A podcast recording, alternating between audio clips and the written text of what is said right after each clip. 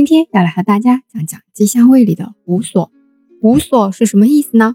五所指的是金乡卫卫城里面的五个千户所，分别是前所、后所、中所、左所和右所。那什么又是千户所呢？千户所呀，就是军事机构，始于金代，后来元代承袭了下来。到了明朝时，朱元璋呢也同样承袭了下来。那大家都知道啊，我们中国就有这个承袭前朝一些比较好的制度的传统，像汉承秦制一样。虽然承袭下来了，但是在细节上啊，多多少少还是有一点点不同的。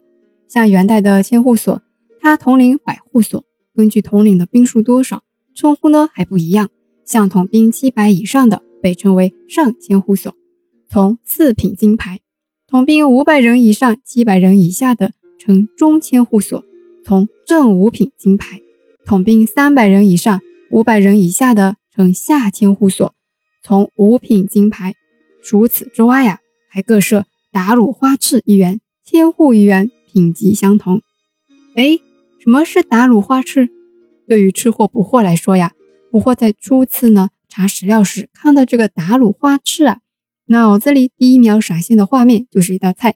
不好意思。没有任何不尊重的意思，就是它真的很像一道菜名。那言归正传啊，我们知道元代的前身是蒙古部落嘛，少数民族，所以呢，达鲁花茶是蒙古语，意思呢就是掌印者，印章的印，是蒙古国一种官职的称谓，也就是督官，掌握地方行政和军事实权，是地方各级的最高长官。所以后来啊，达鲁花赤呢就成为了长官或者首长的通称。不过到了明朝以后，达鲁花赤这个官职啊就被废除了，但是卫所兵制呢保留下来了，只是呢在人数上面有些变化。明朝时千户统兵一千一百二十人，分为十个百户所，都驻扎在重要的府州，比如我们温州苍南的金乡卫。那金乡卫城内的中千户所里的官兵和家属们，也都是一起集中居住在城内的，他们可不是一般人哦。都是朱元璋的嫡系将士，是城防的主力军。那一开始不惑就说了，金乡卫里的五所分为前后左右中。哎，前后左右那不就是四个方位吗？没错啦，前千户所设在城南方向，他们啊是专门负责城南防务的。后千户所设立在城北，但是呢有一点不一样的地方是，后千户所呢是驻扎在北门郊外的。那左右千户呢，分别就是分布在东西两侧啦，各自呢负责东西郊的防务。另外有经历司和政府司，分别设在卫厅的东西两侧。经历司和政府司啊，都是官署名。那在里面上班的工作内容都是些什么呢？我们先来看看经历司。经历司呢是一个职能广泛但级别很低的文职机构，工作内容啊就是掌握文档刊核、案卷输入。兵丁考核等等，那政府司嘞？政府司可大发了。大家看电视剧啊，经常会看到锦衣卫。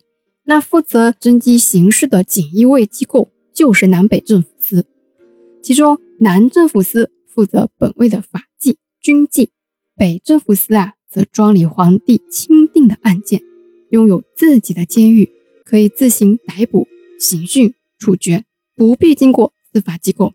你看。多大的权力啊！那明代最有名的锦衣卫就是北镇抚司十三太保喽，想必大家都不会陌生。那金乡卫呢，竟然是专门啊为了抵御倭寇而建设的卫城。大家看前面的城门和水门建设都是那么的讲究，千户所的布局呢也是那么讲究，自然街巷的布局也不会简单。这不，打开古城地图一看，就可以看出街巷的布局。也是为君位化而设置的，街街相通，巷巷相连。那关于街巷的详细布局啊，不过呢会在后面讲到金乡卫里的七景八巷九景桥这部分时呢，再和大家做深入的讲解。那今天呢五所就和大家讲完了，下一期我会和大家讲讲金乡卫里的六安堂，我们下期见。